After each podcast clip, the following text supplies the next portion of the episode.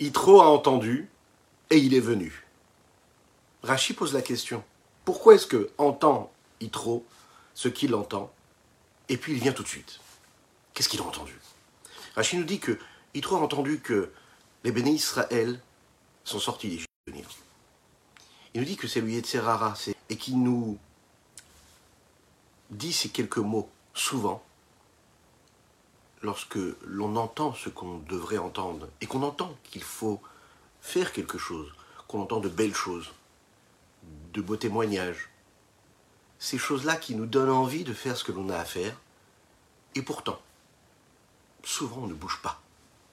On reste immobile, on n'avance pas, on a entendu et on passe à autre chose. Ça nous a émus, ça nous a touchés, et pourtant on ne transforme pas ça en une action concrète, réelle. Le Rachaim nous dit ici que c'est ce Yetzerara. Cette petite voix du Yetzerara, c'est que il nous laisse entendre, mais il nous fait passer tout de suite à autre chose.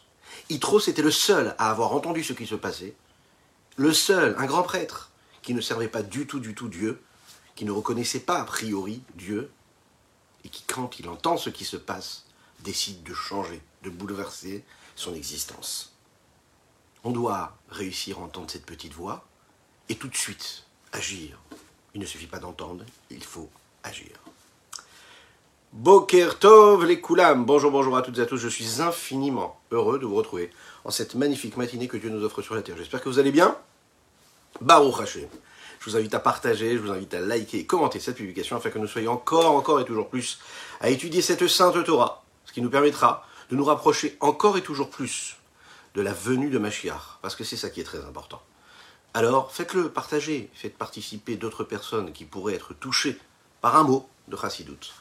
Nous allons aujourd'hui aborder le 22e chapitre du Tanya, cette œuvre de base de la Chassidoute qui nous a été offerte par le rabbi Shneor de Liadi. Juste après, c'est quelques notes de Nigun. Da ya ya ya ya ma ya ya ya ya ma ya ya ya ya ma ya ya da da la ya ya ya ma ya ya ya ya ma ya ya ya ya ma ya ya ya ya da da ya ya ya ma ma ma ma ma ma ya ya ya ya ya ya da da ya ya ya ya ma ma ma ma ma ya ya ya ya ya da da la ya ya ya ma ya ya ya ya ma ya ya ya ya ma ma ma ma ma da da la ya yo ya na ma ya ya ya ya ma ya ya ya ya ma ma ma ma da da da ya ya ya ma ma ma ma ma ma da da la ya ya ya ya ya ya da da ya ya ya da da da la ya ya ya ma ya ya ya ya ma ya ya ya ya ma ya ya ya ya ma ma ma ma ma ma ya ya ya ya da da da la ya ya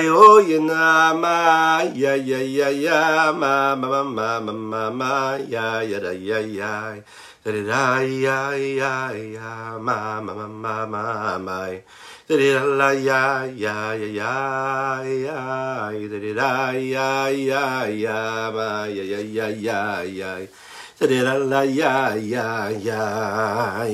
l'histoire d'un enfant, un enfant d'un des très grands sadikim de notre peuple, qui un jour s'amusait à cache-cache avec ses amis. Et puis il s'est caché, il s'est caché, il s'est caché, et puis à un moment, il s'est rendu compte, tout simplement, qu'il n'arrivait pas du tout, du tout, du tout, à être trouvé. Alors qu'est-ce qu'il a fait? Eh bien, à un moment, il a abandonné. Le lendemain, c'est lui qui cherchait, c'est lui qui cherchait, c'est lui qui cherchait ses camarades, et il ne les trouvait pas. Il a baissé les bras, et il a lui-même arrêté de chercher. Il s'est mis à pleurer. Son père lui a dit, mais pourquoi est-ce que tu pleures? Il a dit, mais c'est simple, je cherche et je ne trouve pas. Donc je préfère abandonner. Là, le tzaddik lui a dit, mais tu sais, c'est l'histoire du peuple juif. À Kadosh Baruch Dieu se cache. Dieu est partout, mais il se cache. Notre but à nous, au peuple juif, à travers l'histoire, c'est justement de chercher Dieu. Souvent, on abandonne. On ne doit jamais cesser de chercher Dieu. Qu'on trouve ou pas, c'est pas le problème. Ce qu'il faut, c'est continuer de chercher. le Pirée que nous allons étudier, ce chapitre-là, va complètement à l'inverse de ce que nous avons développé dans le précédent chapitre. Dans le précédent chapitre, on nous a dit tout simplement que Dieu était différent de l'homme. La parole divine n'était pas la parole de Dieu. La parole de Dieu, c'était une parole de vérité, pardon, la parole divine par rapport à la parole de l'homme. La parole de l'homme, c'est une parole qui est éphémère, qui est souvent limitée parce que l'homme est limité. Et bien que la parole soit l'expression, la matérialisation de ce que les pensées peuvent être, et qu'on l'a bien expliqué, bien détaillé, comment les mots sont en réalité juste des métaphores de ce que nous pensons réellement, de ce que nous voulons vraiment laisser transparaître de ce que nous avons en nous, on a quand même donné la différence qu'il y avait avec la parole de Dieu. Elle, la parole de Dieu, était intemporelle, était infinie, illimitée, et donc cette parole-là pouvait être et créatrice du monde dans lequel nous vivons, bah, Sarah Mavarot Nivra Olam, par ces dix paroles, le monde a été créé, mais il continue d'être inscrit et d'être là précisément dans chaque créature, donc être dans la limite tout en étant illimité. Là où la parole de l'homme est éphémère, la parole de Dieu, elle s'inscrit comme dans la vérité, la vérité vraie, qui, elle, ne change jamais et n'est jamais altérée.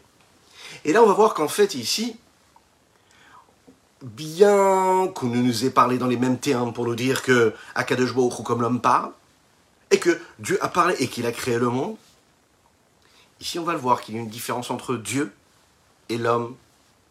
Mais cette différence-là, elle n'est pas employée dans les termes de la Torah et de la Chassidut. Précisément. Qu'est-ce que ça veut dire? La Torah ici, elle est employée, les mots qui sont employés dans la Torah sont des mots divins, mais qui concernent les hommes, vous et moi. C'est la raison pour laquelle elle a des termes qui sont a priori assez simples, moins spirituels qu'on pourrait l'imaginer. Les mots de la Torah sont des mots qui sont très simples. Respecte le Shabbat, les téphilines, il faut faire la Brit Mila, il faut manger kasher, ce sont des termes qui sont très simples. On est très loin de l'ésotérisme si on n'étudie pas la Kabbalah, si on n'étudie pas la Chassidut. Cet aspect-là du divin, du spirituel, qui dépasse la matérialité et les limites du, du fait matériel et de la création et de toutes les créatures, on peut complètement oublier cet infini-là et cette notion de spiritualité la notion de sainteté. Ce qu'il va nous dire ici, c'est que dans la Torah, on emploie et on parle selon le langage de l'homme. Et on part d'un postulat. Rappelons d'abord un grand lechaïm et une refoua shelema pour Pinchas Ben Yentel. Baruch lui envoie une belle shelema, rapide, prompte. Dites Amen, Amen, chez vous à la maison, maintenant ou en replay, faites-le. Lechaïm, lechaïm.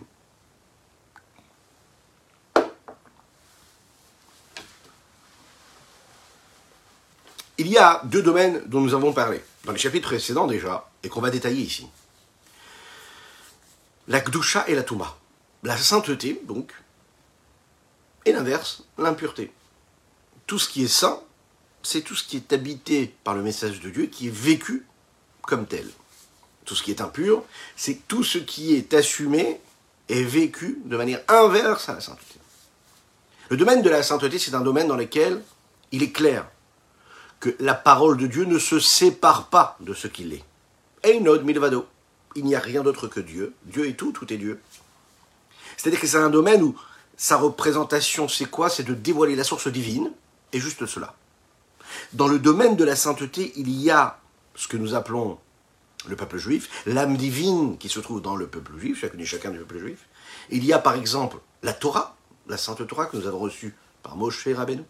Il y a les mitzvot qu'on doit accomplir. Il y a également le Beth par exemple. Le saint temple dans lequel on accomplissait notre service divin. Il y a tous les objets de Gdusha que nous avons encore jusqu'à aujourd'hui, ces objets de sainteté, ces objets de culte, c'est-à-dire les téphilines, la mezouza, le Sefer Torah, chaque objet qu'on utilise pour la sainteté.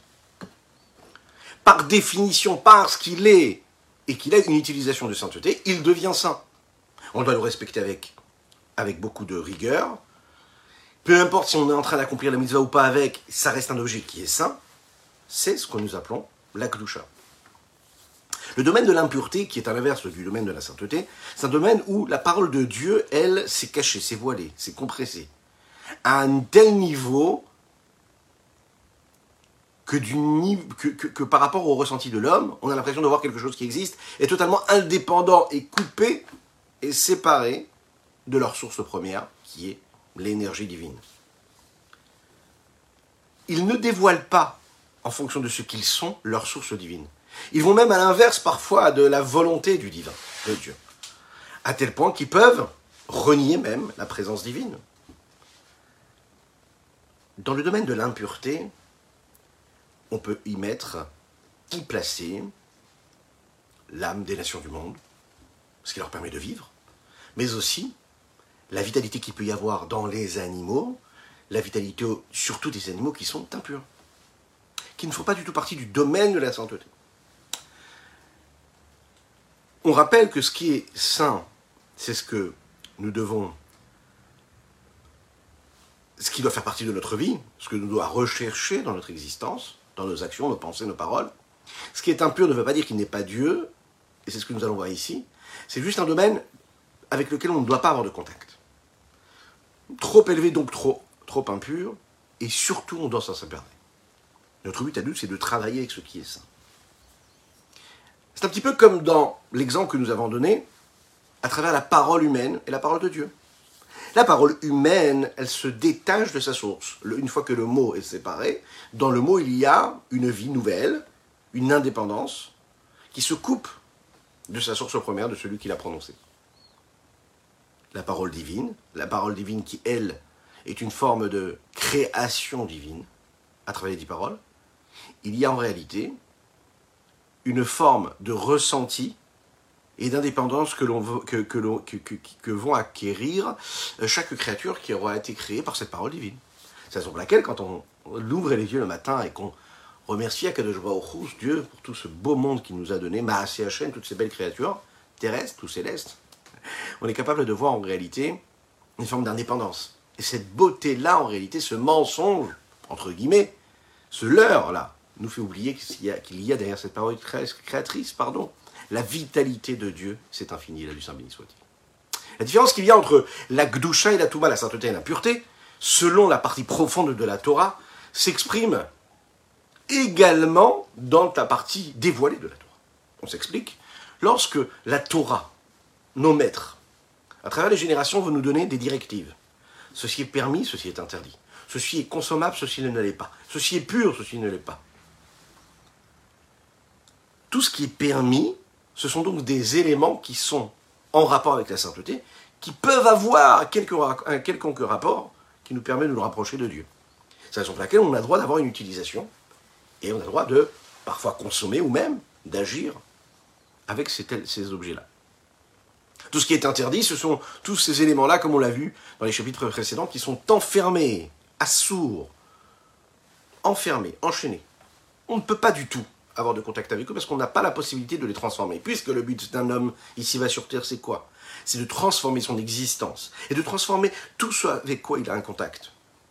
En le rendant un réceptacle pour la sainteté, la pureté et la divinité, en lui donnant réellement une présence divine, en dévoilant l'étincelle divine qu'il y a à l'intérieur.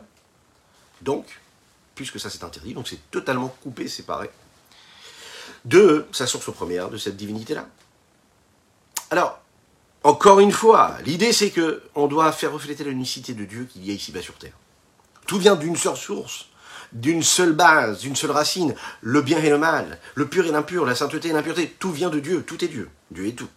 Einon milvado. Vous savez ce que dit la Gemara Choulin Le Talmud nous dit comme ça. Milvado ve afilur shafim. La sorcellerie qui existe. On ne peut pas le nier. Ça existe. Mais ce sont des forces de l'impureté avec lesquelles on n'a pas le droit du tout d'avoir aucun contact. Mais ça existe. Les forces du mal existent, que Dieu nous en préserve. Alors, est-ce que c'est Dieu? Bien sûr c'est Dieu, puisque ça a une vitalité. Mais on n'a pas le droit d'avoir un seul contact avec le négatif et avec le, mal et l'impureté. Rak Torah d'Ivra Ben Adam, début du chapitre 22, la Torah a employé les mots et le langage de l'homme. Dans la Torah, la parole de Dieu est appelée et décrite comme la parole de l'homme. À savoir que la parole se sépare de l'homme, de sa racine, de sa source. Les filles, chez Bémet, c'est véritablement ce qui se passe. C'est ce qui se passe. Le cheminement de cette chute-là, de cette attirance de vitalité divine qui descend vers les créatures ici-bas, terrestres, inférieures, ces créatures-là avec lesquelles nous vivons dans la vie de tous les jours, c'est-à-dire toutes ces créatures comme celles de l'âme. Rabim Tsumim, Rabim, grâce à toutes, Rabim grâce à toutes ces compressions-là, ces adaptations, ces écrans, ces voiles, minim minim shonim de toutes sortes, les ibarot même ruim Rabim minim minim shonim, pour encore une fois, on voit ici comment le Admorazaken entre dans des termes bien définis pour décrire comment est-ce que Dieu va rentrer ici, à travers la créature, dans une espèce qui va donner encore une fois une espèce. Il va se cacher derrière une couche, et encore une couche, et encore une couche, encore une forme, de toutes sortes et de toutes espèces. Les ils ont tellement, ils sont tellement puissants, tellement forts, tellement présents ces voiles, ces écrans, ces compressions, ces contractions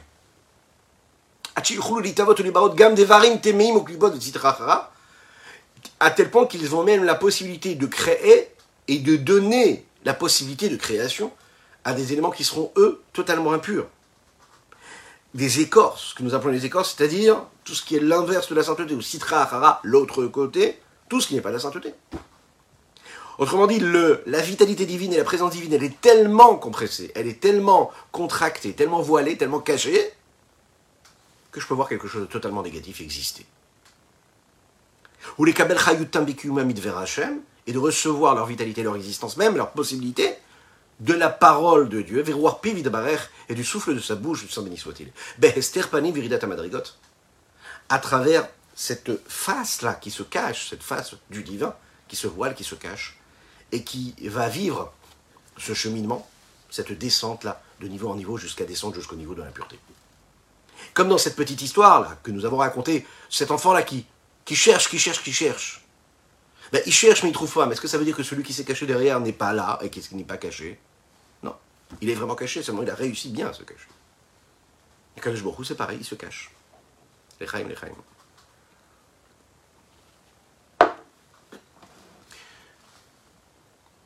Le lechaim ici, quel bracha nous faisons sur ce lechaim?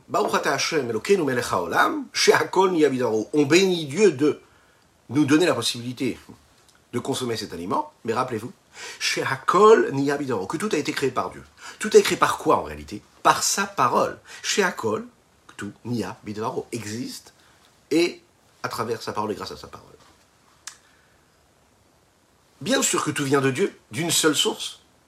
Et si tout vient d'une seule source, comment est-ce possible que les conséquences se différencient autant? C'est-à-dire, ce qui va être engendré de cette vitalité ne sera pas du tout la même chose tout ce qui va faire partie de la sainteté, que ce soit un objet, que ce soit une vision, que ce soit une parole ou une pensée, va nous permettre de dévoiler, puisque c'est du côté de la sainteté, la présence divine. C'est la source première. Par contre, tout ce qui est en contact avec l'impureté, lui va cacher sa source première, celle de Dieu. Pourquoi? Pourquoi est-ce que la sainteté, elle, permet le dévoilement de Dieu et l'impureté, elle, engendre le voilement de Dieu? A priori, c'est la même source, tout est Dieu, Dieu est tout.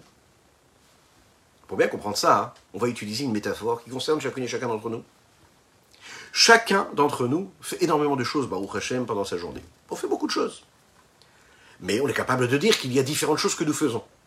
À savoir que nous avons des objectifs, nous avons des buts, et puis nous avons des moyens que l'on utilise pour accomplir et pour euh, euh, matérialiser ces objectifs ou ces challenges que nous avons. Il y a les moyens et il y a ce qu'on a envie réellement de faire, d'accomplir. C'est pas du tout pareil. Parfois, nous devons faire énormément de choses, énormément de choses, s'investir énormément dans différents domaines qui ne concernent pas notre volonté initiale, mais qui seront et qui deviennent les intermédiaires et les moyens qui nous permettent d'arriver à notre fin. Il y a ce qu'on est heureux de faire, ce que nous aimons faire. Et tout ce que nous ferons dans notre vie, toute l'évolution, tout l'investissement, toutes les énergies qu'on mettra, c'est ce qui nous permettra d'arriver, d'atteindre cet objectif qui nous rend heureux. Et il y a ce que nous faisons de manière totalement secondaire. dans lesquelles on est obligé de mettre parfois de l'énergie, mais qui ne nous plaisent pas en tant que telles. On les fait parce qu'on est obligé de les faire, parce que c'est ce qui nous permet d'arriver, d'atteindre nos objectifs. Souvent, hein, ce, qui nous, ce qui nécessite des efforts et le nombre de choses que nous devons faire pour atteindre ces objectifs sont parfois plus nombreux et, et nécessitent beaucoup plus d'énergie que ce que nous faisons et que nous aimons nécessite comme énergie. Souvent, il faut se fatiguer beaucoup pour arriver au sommet, et pouvoir contempler la réussite de ce, que nous, de ce que nous avons réussi à faire. Souvent, des jours, des semaines, des mois, des années, une vie entière sera nécessaire pour qu'un jour un homme, à la fin de sa vie, jusqu'à 120 ans, se tournera sur son passé et se dira Ok, les enfants sont là, les petits-enfants sont là. Et continue, et continue à agir. Ils font ce pourquoi je me suis battu toute ma vie. Et là, l'homme est heureux. L'homme, il se dit Ça valait le coup.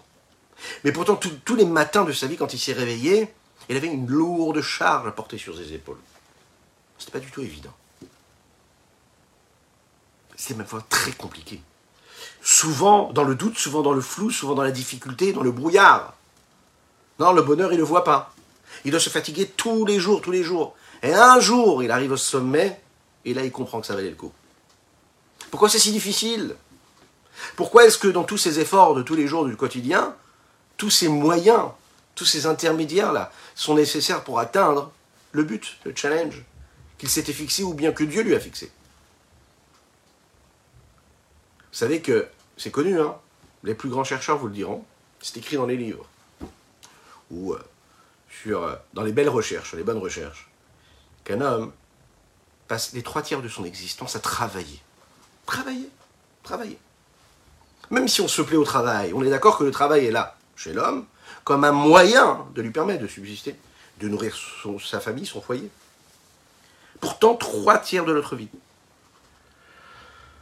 On s'évertue, et puis on met tellement d'énergie, et puis parfois on peut y laisser, que Dieu nous en préserve, sa santé, son énergie, toute sa vie. Pourquoi? Pour construire quoi? Cet objectif que nous avons. C'est ce moyen. Bon, allez, on va se faire plaisir. Imaginez un petit peu, ce matin on vous dit, comme vous avez joué au loto il y a un mois et demi, vous êtes parti, vous avez pensé à aller vérifier si vous avez gagné au loto ou pas. Les rattachés, pour chacune et chacun, dites Amen, Amen, afin de vivre dans une opulence matérielle et spirituelle, dans la crainte de Dieu, sereinement. Question, c'est est-ce que vous allez continuer de travailler ou pas?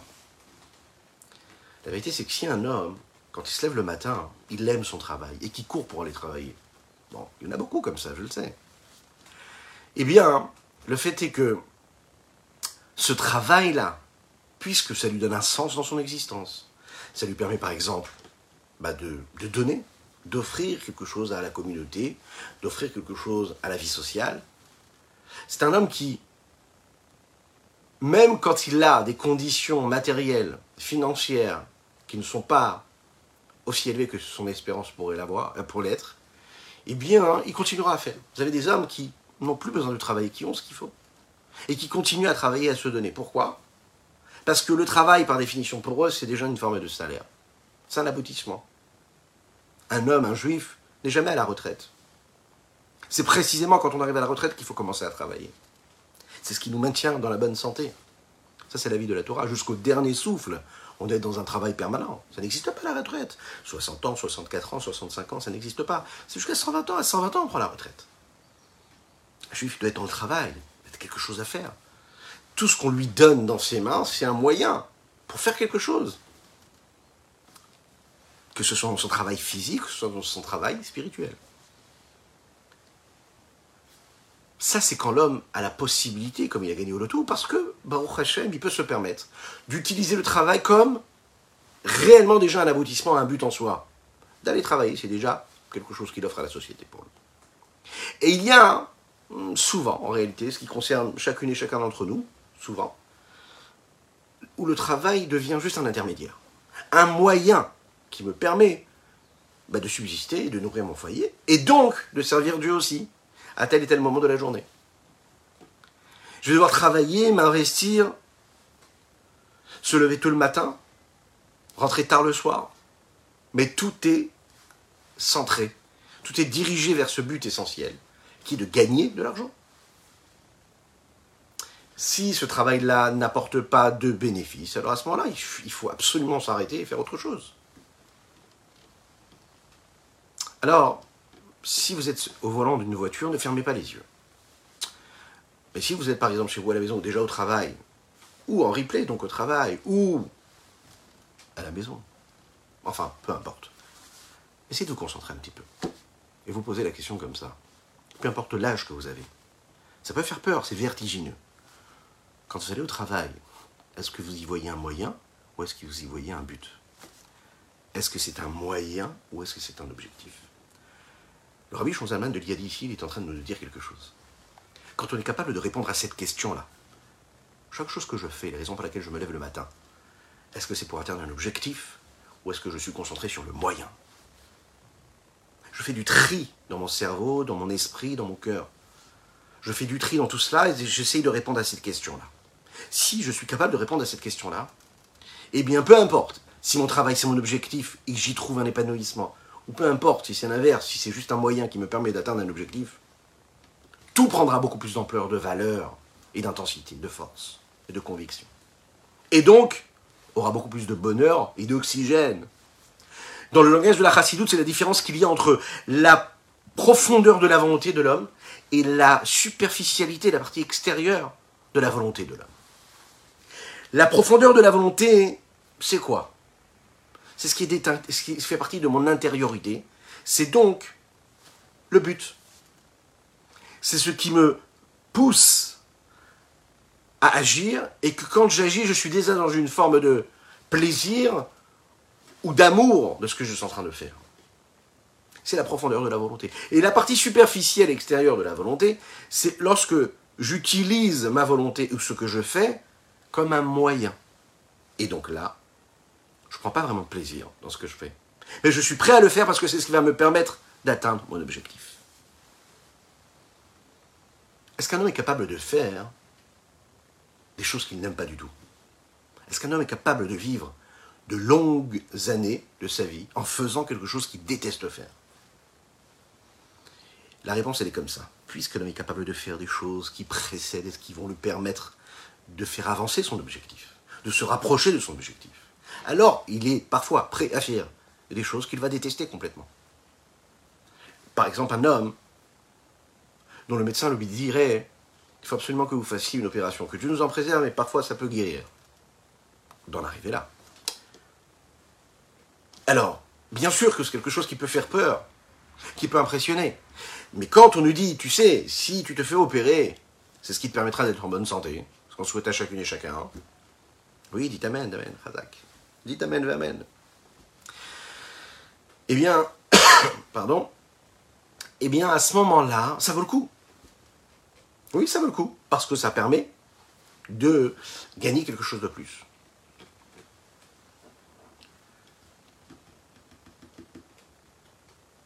Prendre un médicament, on n'a pas envie. Mais on le prend, c'est ce qui va nous permettre de guérir. Aller travailler avec des collègues de travail qu'on ne supporte pas. Eh bien, oui, on doit y aller. Pourquoi? Parce que c'est ce qui va nous permettre d'atteindre notre objectif. Faire ce que nous devons faire, même si on déteste le faire. Alors, pourtant, est-ce qu'il est en train de le faire? Oui, il le fait. Donc tu peux faire quelque chose que tu détestes faire. Parce que tu as un objectif.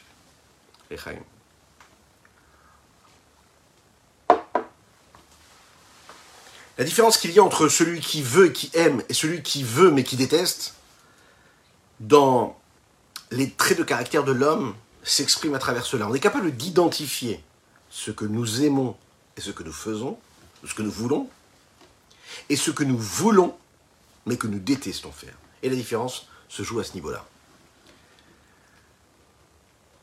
Lorsqu'une personne est en train d'agir et a une figure accueillante, sympathique, harmonieuse, heureuse, et qu'elle le fait avec volonté, il y a donc de l'amour et de la volonté. Et donc, quelque chose qui est matérialisé, une action l'attitude qu'il va avoir, l'approche qu'il va avoir. Est-ce que c'est une approche qui est accueillante, qui est aimante, qui est positive, qui est heureuse, joyeuse? Est-ce que je regarde en face ou est-ce que je détourne la tête lorsque je le fais? Savez que quand on fait la mitzvah de la tzedaka, déjà, il faut jamais voiler les yeux et ne pas donner. Il faut quand même donner. Peu importe ce que tu vas donner, il faut donner. Ça, c'est sûr.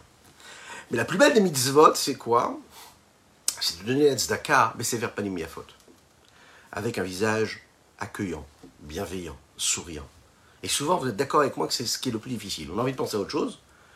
On a réussi à briser notre yetzera, notre mauvais penchant. On a quand même donné une petite pièce ou une grande. Mais aller jusqu'à sourire à cette personne qui tend la main, ça, ça nécessite un effort. Et il faut le faire. Au moment où on va sourire à cette personne-là, eh bien, on a créé le lien. On travaille dans une boutique, on travaille avec de la clientèle. On peut faire ce qu'on a à faire, vendre ce que nous avons à vendre, et donner le service, rendre le service pour lequel on est payé. Mais si on le fait avec le sourire, on a créé un lien avec le client ou avec la personne chez qui on se présente. Rentre dans une boutique, on est nous-mêmes le client, le fait de sourire à la personne qui est, en train de travailler, déjà ça crée un lien. Lorsqu'un homme est en colère contre quelqu'un, eh bien, il détourne sa face. Lorsque il est obligé de faire ce qu'il a à faire, eh il détournera les yeux, il fera ce qu'il a à faire.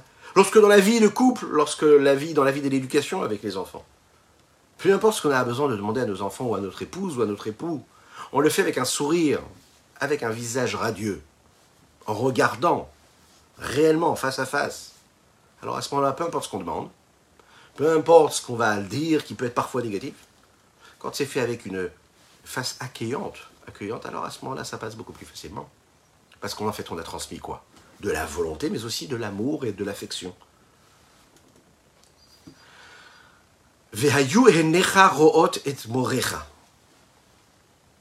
Les yeux ont une responsabilité, une importance phénoménale dans l'existence d'un juif. Et on nous dit que les yeux doivent être utilisés pour regarder, pour scruter nos maîtres. Le fait de regarder les maîtres, le fait d'avoir chez soi à la maison de beaux tableaux, de belles photos qui représentent d'être des êtres saints, des tzadikim, eh bien, ça nous permet nous-mêmes de nous projeter et d'être euh, influencés par ce regard de Gdusha de sainteté. Le regard, très important.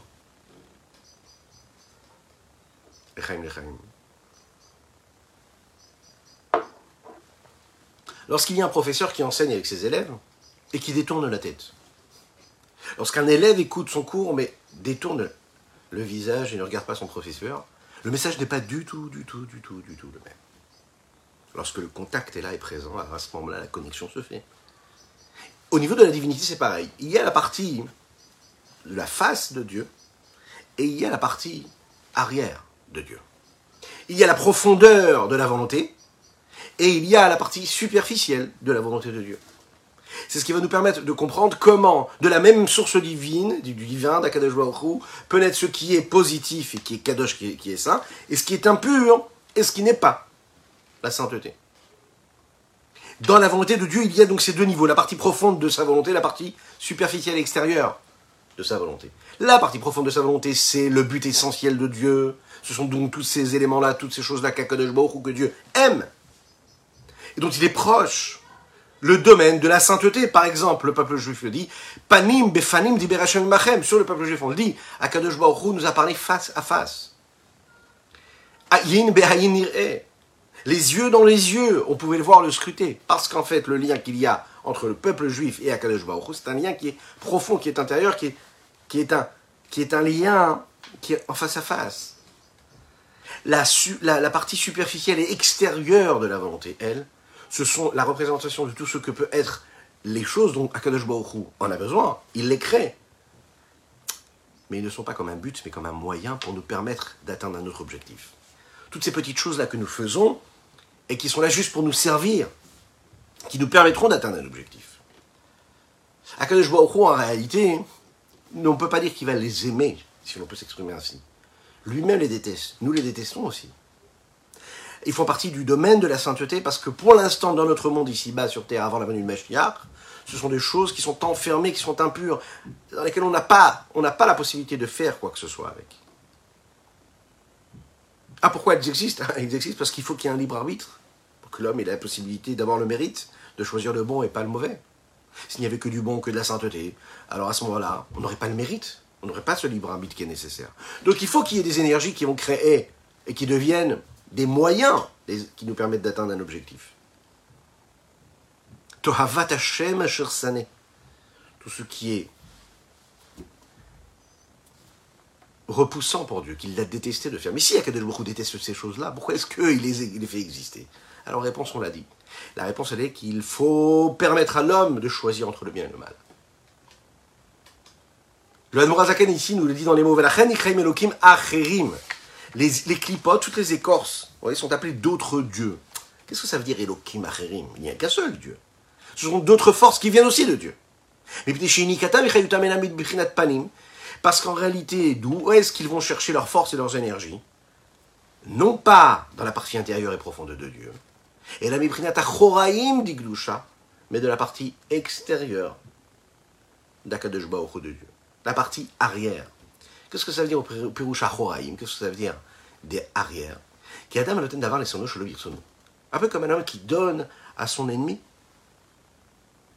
quelque chose sans en avoir la volonté de lui donner, mais qu'il est obligé de lui donner. Chez Mashkicholo, qu'il est achar, qui était faux, qui lui jette comme ça par-dessus l'épaule, qui marsir pas la auto. Il détourne la face parce qu'il le déteste, mais il est obligé de lui donner, donc il lui donne quand même, mais il ne regarde pas dans les yeux. Car c'est ce qui se passe en haut, si l'on peut s'exprimer ainsi en haut, c'est-à-dire spirituellement au niveau de Dieu. La partie profonde et intérieure, c'est la partie profonde de la volonté suprême et supérieure et du souhait véritable de Dieu. Dieu a le souhait véritable d'influencer, de donner cette vitalité à tout celui qui est proche de lui, du côté de la sainteté. Mais l'autre côté, l'impureté, c'est tout ce qui est plus repoussant que Dieu a détesté. Et il ne lui influence pas, il ne lui donne pas de la vitalité profonde de sa volonté, le souhait véritable qu'il peut avoir, que Dieu nous en préserve, qui? Im, qui émane des chats des est comme on l'a vu, mais seulement comme une personne qui jetterait par-dessus son épaule ce qu'il voudrait lui donner chez l'Obirtsono et que ce ne soit pas avec volonté. Alors pourquoi est-ce que Kadosh laisse perdurer ce système-là et laisse les forces de l'impureté et fait que l'homme il est confronté toute sa journée à devoir combattre entre la sainteté et l'impureté pour, par l'intermédiaire de la clipa de l'écorce, punir l'impie, qui lui la suit, et eux la suivent. la tzadikim, et de donner quelque chose de bien, un bon salaire aux tzadikim, au juste, qui eux soumettent et maîtrisent et gouvernent cet autre côté, toutes ces forces négatives-là. Et c'est une forme d'influence, cette forme d'influence-là que Dieu donne, c'est ce qui est appelé Achoraim. Je le donne, ça fait partie de la volonté suprême et supérieure de Dieu, mais c'est la partie complètement inverse.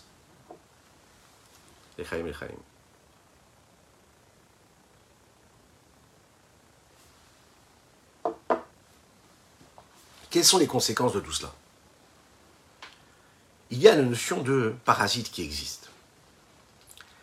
La notion de parasite, elle est là parce qu'elle utilise l'énergie. C'est un parasite. Utiliser quelque chose, se servir de quelque chose. Elle utilise l'énergie qui a été donnée. Elle en fait ce qu'elle veut. Sans être soumis à celui qui est en train de donner cette énergie-là. Il n'y a pas pire que quelqu'un qui utilise une énergie qui est à disposition sans avoir besoin de rendre des comptes de cette énergie qu'il est en train d'utiliser. Mais c'est ce que nous pouvons constater dans l'existence, dans toute la créature terrestre ou céleste d'ailleurs. Il y a ces créatures-là, euh, qui font partie par exemple du domaine du végétal, de l'animal, ou même de l'homme. Au niveau du végétal, il suffit de regarder autour de nous, on voit qu'il y a, vous savez, ces fleurs qui poussent sur d'autres fleurs, ces plantes qui poussent sur d'autres plantes. Elles abreuvent, elles prennent leur énergie, elles se servent de l'énergie des autres plantes pour pouvoir exister. Au niveau de l'animal, on peut le voir, la science nous prouve et nous montre que dans différents domaines, on voit que parfois les animaux se servent de l'énergie d'autres animaux contre leur gré, contre leur volonté. Ils peuvent même leur faire du mal. Par exemple, on sait qu'il y a des papillons qui laissent des petits œufs qui vont en réalité faire du mal à d'autres petits animaux pour pouvoir avoir une énergie et se servir de cela pour vivre. Mais pour pouvoir vivre eux-mêmes, ils détruisent d'autres animaux. Celui qui parle, l'homme, le parlant, vous savez, celui qui est au-dessus de tous, au-dessus du minéral, du végétal, de l'animal. Ça peut être, vous savez, toutes euh, ces personnes-là, sans faire de politique, mais qui sont considérées comme des parasites dans la société. Pourquoi? Parce qu'ils se servent de tout ce que l'État est capable de leur donner. Ils se servent de tous les budgets que le gouvernement ou que, la, ou que la ville est capable de leur donner. Mais avec ces énergies-là et avec ce qu'ils pourraient prendre et construire et aider à, l'amélioration de leur vie, de la nation, eh bien, ils utilisent ça contre l'intérêt de celui qui leur donne ce qu'il leur donne.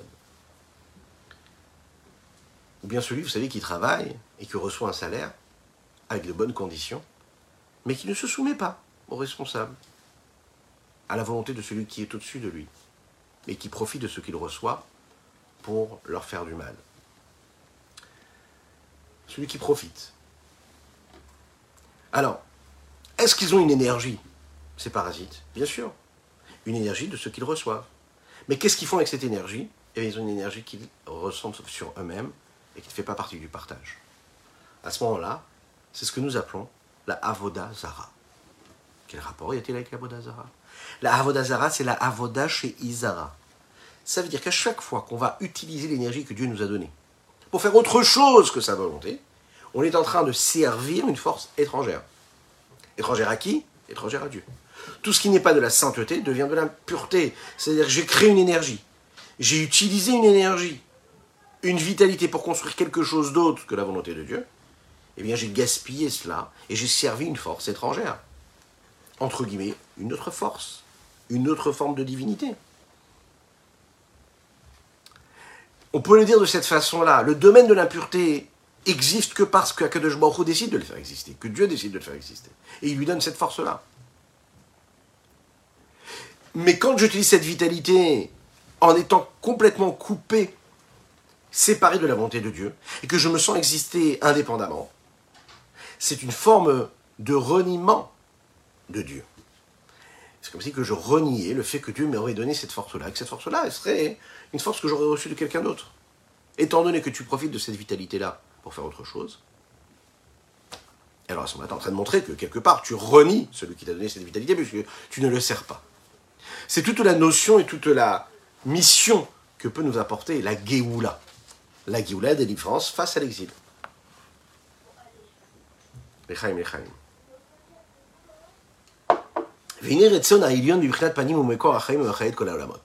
La volonté suprême qui, elle, intervient à travers le niveau du panim, de cette face-là qui fait partie. Et c'est très intéressant de le voir, tout en s'appelant panim, la face. C'est aussi les mêmes lettres qui, permettent de créer le, le, de, de, pardon, de décrire ce qu'est chez l'homme, ou chez Dieu d'ailleurs, le niveau le plus profond qu'il puisse y avoir, à savoir la pnimiut, panim et pnimiut. À travers la face qui est a priori un aspect extérieur, on est capable de, de laisser transparaître ce qui se passe dans la profondeur de ce que nous avons. Et plus il y a une adéquation, plus il y a un réel rapport et lien entre ce que nous envoyons dans notre regard et la profondeur de ce que nous avons en nous, plus, il y a un lien entre les deux, et plus c'est réellement ce qui se passe à l'intérieur qui peut ressortir. A priori, c'est ce qui est dirigé vers l'extérieur. Mais plus c'est profond, plus c'est vrai, plus c'est réel.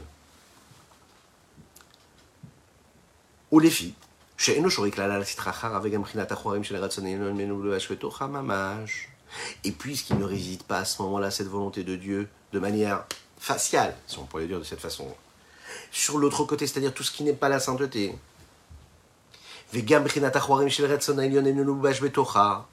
et le niveau d'achoraim, c'est-à-dire la partie extérieure et arrière de la volonté suprême de Dieu, n'y est pas habillé, n'y est pas habillé, c'est-à-dire ne se trouve pas dans cette sitracha, dans cet autre côté, véritablement.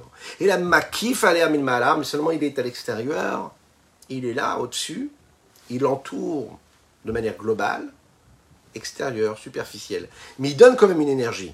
Mais même qu'il y a et qu'il donne cette énergie-là, il n'y a pas cette, intensité-là. Les comme Amita et Atuma, c'est la raison pour laquelle c'est la place même de l'inverse de la vie et de l'impureté, Hachem que Dieu nous en préserve. Il y a une énergie, mais Dieu ne s'y habille pas comme avec sa partie intérieure et profonde. Qui met atmisère au parce que un petit peu de cette lumière, de cette vitalité,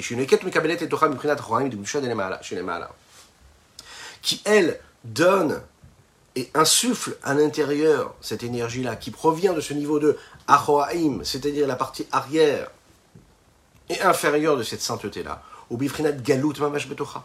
Cette énergie, cette vitalité, cette lumière divine est dans un état d'exil à l'intérieur de cet objet, de cet événement, par exemple de l'inverse de la vie ou bien de l'impureté, totalement emprisonné. Besod Galut Ashrina Eskarleel, cela correspond à cet état d'exil dont il est question et qui a été rappelé un petit peu plus tôt. C'est la raison pour laquelle on appelle ça d'autres dieux. Dans quel sens? Parce que c'est en fait le fait de renier l'unicité même du roi des rois, Kadosh Qui quand on, quand, on, quand on sert une autre force que celle de Dieu. Qui étant donné que cette vitalité, cette vitalité, cette lumière de la sainteté est en exil totalement dans cet objet-là ou dans cet événement de vie, elle ne s'annule pas, elle ne se soumet pas à la sainteté du Saint béni soit-il. Vedraba, au contraire, Lomar, elle s'élève comme cet aigle, cet aigle là qui est au-dessus de tous, et qui dit je suis vivant et il n'y a rien d'autre que moi. Vous savez, c'est un petit peu tous ce que nous euh, disons, nous nous disons tous les matins, hein, quand on pense mal. Et la société dans laquelle nous vivons, il n'y a que moi, tout me revient, le reste, il n'y a pas d'importance, il n'y a rien d'autre que moi. L'objectif, c'est moi, moi, moi. Alors à ce moment-là, qu'est-ce qui se passe? Eh bien, en fait, on fait Avodazara. Si tu es en train de servir tes objectifs à toi, tu ne sers pas Dieu. Il n'y a pas 36 solutions. Ou tu es soumis à Dieu et tu accomplis sa volonté, ou tu te soumets à ta volonté et à tes objectifs, et à ce moment-là, ben, tu fais partir Dieu. Et qu'est-ce que tu es en train d'accomplir? Ta volonté. Et donc, tu permets, et tu utilises les forces de l'impureté. Et tu, plus que ça en fait, c'est que tu nourris ces forces de l'impureté. Et donc, à ce moment-là, qu'est-ce que tu es en train de faire? Tu es un parasite, tu utilises l'énergie et la vitalité divine pour nourrir des forces étrangères.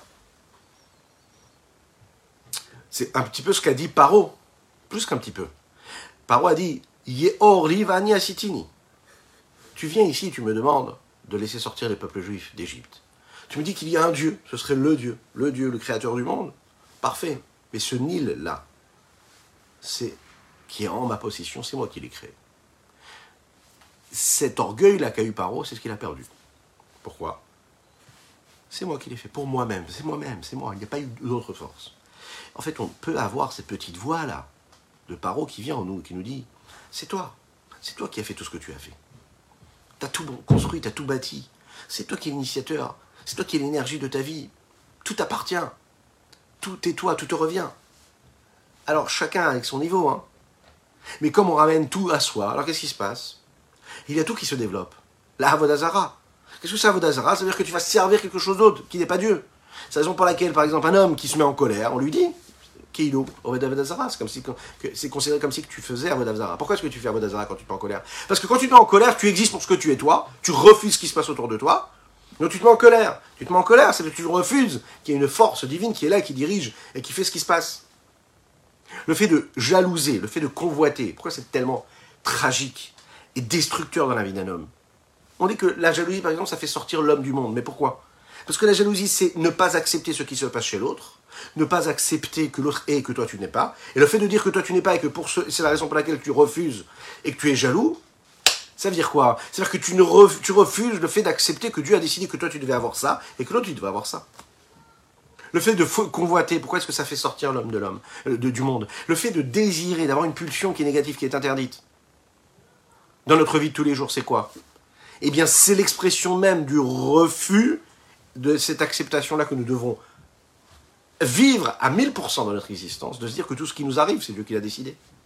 Dès l'instant où je me rebelle, je suis jaloux, je convoite, je déteste, je ne suis pas dans ce sentiment d'amour et de partage et de communication, de retrait, de repli, de renfermement sur moi, c'est-à-dire que je refuse d'utiliser l'énergie qui m'a donné Dieu pour construire et bâtir quelque chose de commun, de connexion avec Dieu ou avec les autres, quand c'est dans la direction qui est quoi D'accomplir la volonté de Dieu ici-bas sur terre. Echaim, Echaim. L'expression concrète de cela, c'est l'abnégation, l'annulation totale que nous devons avoir face à la volonté de Dieu. La volonté d'Hachem ou la volonté de Dieu Et on va terminer avec ce sujet-là. Lorsque j'accomplis la volonté de Dieu de façon radicale, quelque part, c'est-à-dire que quand j'ai devant moi une mitzvah qui se présente, ou quand j'ai une avera qui se présente, je réussis à être dans l'action concrète, et à rejeter complètement la avera, c'est-à-dire tout ce qui est l'inverse de la volonté de Dieu. Qui est l'inverse de sa volonté eh bien, je saurais en fait le tester, vous savez comment? À travers mes intérêts. Quels sont mes intérêts? Est-ce que l'intérêt de mon geste, de ma pensée, de mon jugement, de l'émotion que je suis en train de ressentir, mon état d'esprit global, est-ce qu'il sert mon intérêt personnel ou est-ce qu'il sert Dieu Qui est-ce qui est au centre? La modestie, l'orgueil, la pudeur. Tout ça, c'est une façon quoi? Ben, De montrer qu'il y a Dieu, d'être conscient qu'on est dans le retrait de soi. On ne cherche pas à exister, on cherche à servir la volonté de Dieu. Le fait de donner, le fait de recevoir, le fait de transmettre à l'autre. C'est quoi? Mais si c'est donner, transmettre, c'est à ce moment-là voir l'autre, prendre, c'est se voir soi-même.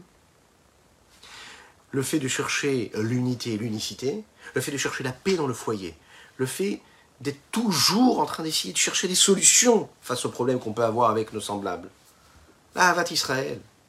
Le fait de se battre tous les jours pour l'éducation de nos enfants, comme le rabbi Lubavitch avait l'habitude de dire, selon les enseignements de nos grands maîtres, que de la même manière qu'il y a une obligation de mettre les téphilines tous les jours de la Torah, l'homme a l'obligation de penser à l'éducation de ses enfants une demi-heure par jour. Imaginez, 30 minutes par jour. C'est énorme, 30 minutes. Alors, euh, comme j'ai pu le constater dans un des textes, Qu'est-ce que ça veut dire penser à l'éducation? Oui, parfois réfléchir. Qu'est-ce que je peux faire de mieux pour que mon enfant puisse continuer dans le chemin de la Torah et des mitzvot Ouais. Qu'est-ce qu'on peut faire? Il faut toujours chercher des solutions. Et oui, en effet, c'est pas toujours facile. Mais parfois, le fait de passer une petite demi-heure avec son enfant, de parler un petit peu avec lui, de le laisser dire ce qu'il a à dire, de l'écouter, d'avoir juste cette écoute-là, cette abnégation, le fait de se mettre en retrait pour juste écouter ce qu'il a à dire, vous savez ce que c'est? C'est déjà du temps qu'on aura passé avec lui. Et ce temps-là qu'on aura passé avec lui, ce sera de l'investissement qui fera en sorte que cet enfant-là continuera à accomplir ce qu'il a à accomplir. Même si un jour, il n'a pas la force de faire ce qu'il a à faire, de suivre ce qu'il a à faire, et ce qu'il devrait suivre, ce souvenir-là de bien-être et de bonheur, d'affection qu'il aura partagé avec ses parents, c'est ce qui lui permettra de toujours suivre ce qu'il a à faire. Mais qu'est-ce qu'il y a eu à ce moment-là? Qu'est-ce qui a permis cette magie qui va euh, semer dans l'enfant ou dans le couple, hein, dans, le, rapport que nous avons, une véritable affection euh, et un amour qui va dépasser même les problèmes de, la vie, de l'existence, du quotidien. Vous savez ce que c'est? C'est nos textes qui nous le disent. C'est parce qu'à ce moment-là, tu t'es mis de côté. Comme pour Akadesh Baruch Dès l'instant où l'intérêt, ce n'est pas toi mais l'autre, l'autre le ressent à travers ton regard. Alors à ce moment-là, tu t'es mis de côté, tu as servi l'autre. Et dès que tu l'instant où tu as servi l'autre, eh bien, es devenu, X est devenu ton objectif. Et donc, le moyen, tu es tranquille. Tu es en train de générer quelque chose de constructeur. Dans le couple, tu as montré que tu te mettais de côté et que l'autre existait. Donc l'autre se sent humain, se sent exister avec toi. Donc qu'est-ce qui se passe? Il te renvoie le sourire que tu lui donnes. Lorsque l'enfant voit que tu te mets en retrait, que tu le laisses exister lui pour ce qu'il veut, et que tu entends ce qu'il est en train de te dire, et parce que souvent on n'écoute pas ce qu'ils disent, on écoute l'interprétation que nous avons nous des choses. Vous vous souvenez, comme on a dit en introduction, Itro, il a réussi à écouter vraiment ce qui se passait, il a entendu ce qui se passait, et il a agi tout de suite. L'homme, en réalité, n'entend pas. Il voit ce qu'il voit, il entend ce qu'il entend, mais il juge tout de suite ce qu'il a vu en fonction de son jugement de ce qu'il voit. On ne voit pas tous les mêmes choses. On n'entend pas tous la même chose, et pourtant c'est le même son, les mêmes mots qui sont prononcés.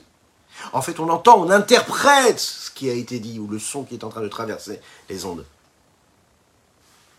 Dès l'instant où on n'interprète pas, mais on est dans la soumission totale et l'abnégation et qu'on se soumet au message de Dieu, alors à ce moment-là, qu'est-ce qui se passe? On est en train de servir la vitalité de Dieu, on est en connexion directe avec la sainteté. C'est la raison pour laquelle les Chachamim disent aussi, de mémoire bénie, que la grossièreté, elle est considérée comme quoi? Comme de la Avodazara. C'est quoi l'essentiel même de la Avodazara C'est-à-dire servir d'autres forces étrangères? C'est quand on considère quelque chose pour ce qu'il est. On se considère être. Nifrad Makom. La Avodazara, c'est quoi? C'est servir une définition d'une autre force de vitalité et de lui donner de l'existence. Et donc de la séparer de Dieu. Et le fait de la séparer de Dieu, c'est quelque part lui donner une autre force. On ne parle pas ici de renier l'existence de Dieu. Mais le fait de donner de la vitalité à autre chose que Dieu, c'est une forme d'avodazara. C'est pas qu'on renie complètement Dieu. C'est après aussi, vous savez, dans la Gemara, que celui qui fait Avodazara et celui qui fait Avodazara, souvent, vous savez ce qu'il dit? Il dit non, Dieu existe. Mais il y a Dieu et il y a d'autres dieux. Et il y a le Dieu de tous les dieux. Et il est en train de servir ce petit Dieu qui est sous la gouvernance du grand Dieu. Et ça, c'est interdit complètement. Ah, il y a Dieu, c'est Dieu qui donne l'argent. Mais moi, l'argent, c'est quand même un petit Dieu pour moi. Ah, ma colère, mes plaisirs, mes désirs, mes pulsions, c'est aussi des formes de petites forces de vitalité. Et puis moi, je sais qu'il y a Dieu qui est au-dessus. Oui, mais quand tu t'es soumis à la colère, tu t'es soumis à la grossièreté, tu t'es soumis à cela, qu'est-ce qui s'est passé? Tu as oublié. Et tu as pensé qu'il pouvait y avoir un Dieu et d'autres petits dieux. Et non, ça n'existe pas. Et il continue ici, le Hanbrazaken, en rentrant dans les détails en nous disant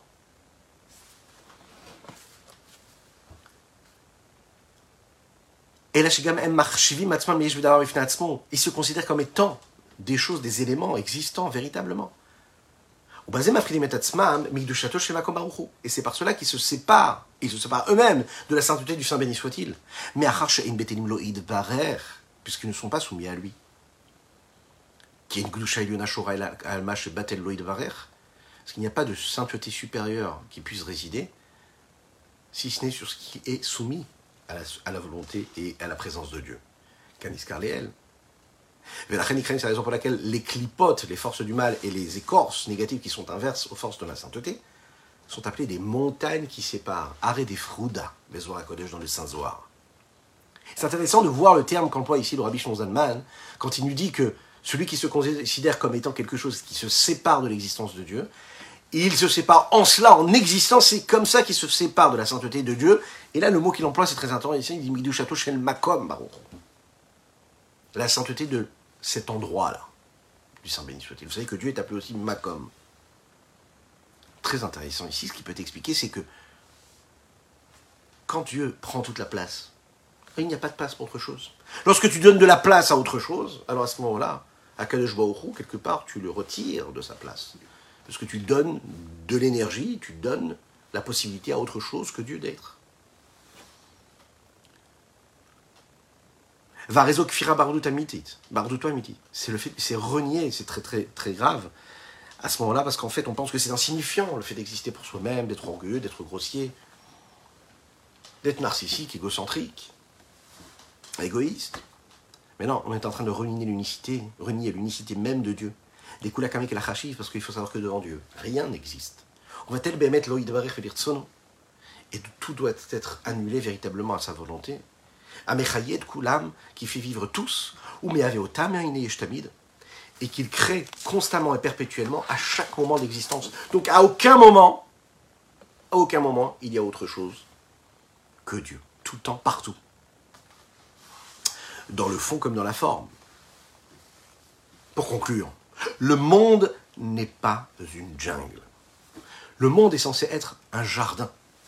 Et qui est-ce qui a cette mission-là? C'est chacune et chacun d'entre nous de ce peuple juif-là. En influençant toutes les nations du monde. À faire de ce monde-là un jardin et non pas une jungle. Mais qu'est-ce que c'est une jungle?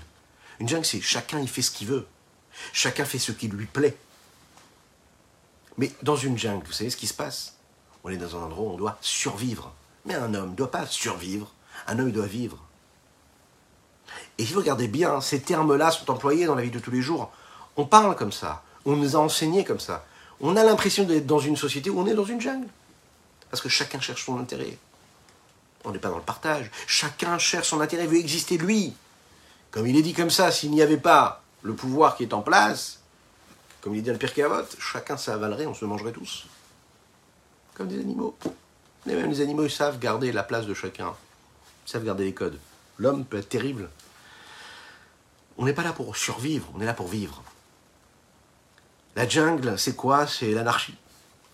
C'est une situation où chacun, en fait, est tellement investi de sa propre volonté, il est tellement là pour assouvir ses passions et ses désirs, qu'il oublie qu'il y a quelqu'un qui est au-dessus. Donc il fait ce qui lui plaît, pas ce qu'il doit.